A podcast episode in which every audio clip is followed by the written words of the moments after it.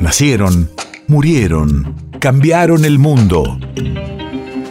En Nacional Doc, siempre es hoy. Siempre es hoy. 26 de febrero, 2001.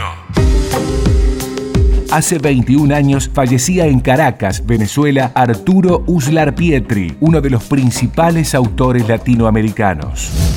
Radio de la memoria. Su extensa obra literaria deja una huella venezolana de sus costumbres y mentalidad en las letras hispanas.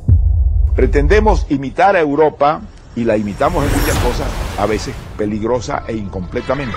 Pretendemos parecernos estrechamente a modelos que adoptamos de fuera y que tienen poco que ver con esa realidad interna.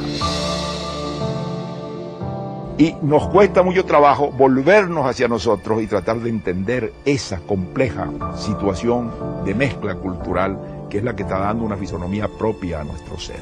Y eso se refleja en algunos hechos que son importantes, que es, por ejemplo, nosotros pertenecemos culturalmente, sin duda alguna, a Occidente. Tenemos lengua occidental, religión occidental, instituciones occidentales, que son las cosas pues, más fundamentales que el hombre tiene. Pero tenemos una, inmensa herencia cultural india y africana, que, poco tiene que ver con la tradición española.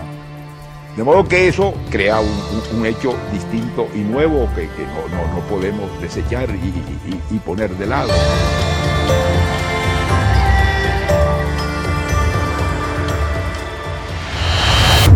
Efemérides latinoamericanas.